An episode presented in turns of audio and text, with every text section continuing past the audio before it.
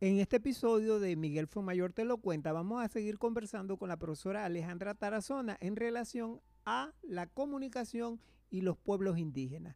Una relación bien polémica, medios de comunicación y los pueblos indígenas. Así que vamos a escuchar su parecer al respecto. Ya pasando al plano de los medios, que es digamos la, la última categoría que es fundamental. ¿Tú crees que se hace prensa para los indígenas, radio para los indígenas, televisión para los indígenas, cine para los indígenas. Hay movimiento, por lo menos. Este, la primera expresión que, que si me hablas de periódico para los indígenas, ¿qué es lo que se me viene a la mente? El periódico Guayonaki. ¿Y si vamos a la radio? Si vamos a la radio, eh, noticiero indígena. Pero ustedes son los precursores. Tu programa, el programa de, que, de Luis Beltrán, eh, de allí, yo veo, yo, yo me ubico radio, este programa de radio indígena, lo que ustedes hacían. Eh, que era el de ustedes, y el. No me acuerdo. Ajá. Este, entonces, este allí creo que sí se hizo, creo que este Javier, Javier, no me acuerdo, dice que había apellido Hernández Palmar, el muchacho que está impulsando este, los movimientos de cine a nivel de, Latinoamérica, en Colombia, aquí en Venezuela, este, sí hay, sí hay también. Y la hija de, de Husayo, eh, Gloria. Gloria Husayo, ya, anteriormente no, no, no lo veíamos. ¿Y qué, qué elementos debería tener una radio hecha para los indígenas. ¿Qué, te gustaría ver allí? Eh, escuchar. Escuchar. bueno. ¿Qué piensas tú? ¿Cómo debería ser?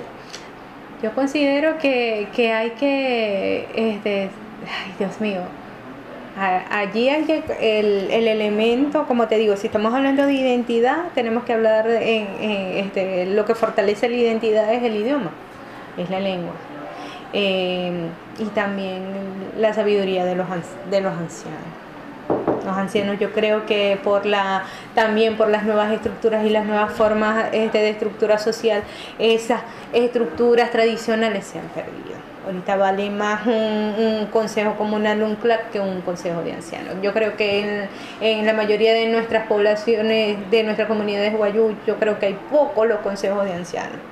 Entonces considero que eso lo tenemos que rescatar. Yo quisiera escuchar ahí la palabra, los cuentos, eh, los cuentos para los niños, eh, de la sabiduría de los abuelos eso que se nos, esos abuelos que se nos están yendo, este, hay que invitarlos, hay que hablar, pero eso también, yo por eso que te digo que es como una cosa puesta arriba, porque para sacar de su comodidad, para generar ese, esa confianza, para que esa, ese sabio, ese anciano indígena nos pueda, nos pueda proporcionar su sabiduría, no es fácil. Hay que ir en vez de que la claro, ir a la Exactamente. Ya, ¿y tú qué, qué, qué, programas han cumplido esa tarea? ¿Qué personas han cumplido esa tarea? ¿Qué indígenas son reconocidos en el ámbito de la comunicación, en el ámbito de la prensa? ¿Qué, los indígenas visibles? Este, Vive yo creo que ha hecho un, gran esfuerzo en sus programas, a pesar, este, ellos han, ellos han mantenido como que, como dicen ustedes en comunicación, como que esa tendencia a, la revalorización de la identidad cultural, a la revalorización de los usos y costumbres, y eso nosotros lo vemos en los programas. Yo considero que Vive TV, este, ellos han impulsado eso, han impulsado el, el, esa cercanía este, con, las comunidades, con todos los sectores. Y yo considero que eso, este, que, que por ahí debe, debe, debe ir la cosa. Pues. En el caso de los indígenas no hablantes, ¿cómo hacemos? ¿Qué, qué, qué, qué alternativa? ¿Qué, alternativa hacemos nosotros? ¿Cómo piensas tú que debería ser la radio? Porque esa es una realidad que existe. Claro, y somos muchos. Y independientemente de que un indígena aprenda el guayunaiki, no sería su idioma materno, sería su segundo idioma. Entonces que seguiría siendo como que más o menos lo mismo, cumpliría una función determinada. Y, un, indígena se reconoce por... interrupción. Hay una buena cantidad de, de otros elementos que identifican a un guayú, aparte del lenguaje. Sí. Su sola presencia, su físico, su forma de ser, de actuar, de sentir, ¿no? Y una última pregunta, Alejandra. ¿Tú crees que el indígena es comunicativo? Ajá, ¿cómo? A su forma, a su forma y a su manera. Porque quizá eh, este, a su forma y a su manera. Que de, eh, yo considero que, no todos somos así comunicativos, así que vamos a hablar, ni no. Su manera y su forma, de su, de su manera especial, nosotros nos comunicamos. Y eso nosotros lo vemos aquí en las aulas de clase. No es lo mismo el muchacho que no es indígena a nuestros estudiantes indígenas. Ah, tenemos que buscarle la vuelta, somos diferentes y, también este, debemos de, generar formas diferentes para podernos comunicar. Pero sí, sí somos comunicativos, de una u otra manera expresamos quizás no con el patrón, no como el elemento de la mayoría de la, de la clase dominante, pero sí, como no, somos comunicativos, profe. Finalizamos este episodio de Miguel Fomayor Te lo cuenta con una producción de dos talentosos músicos zulianos. Guacaipuro Noriega y Ángel Chacín.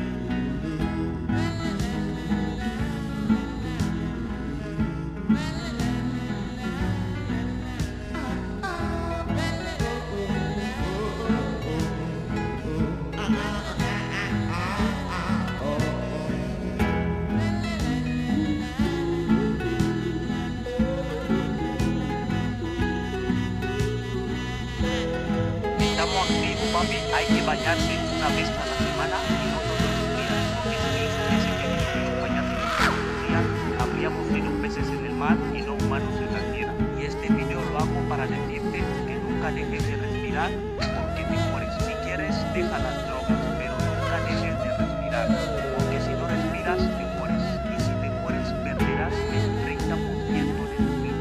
Los pantalones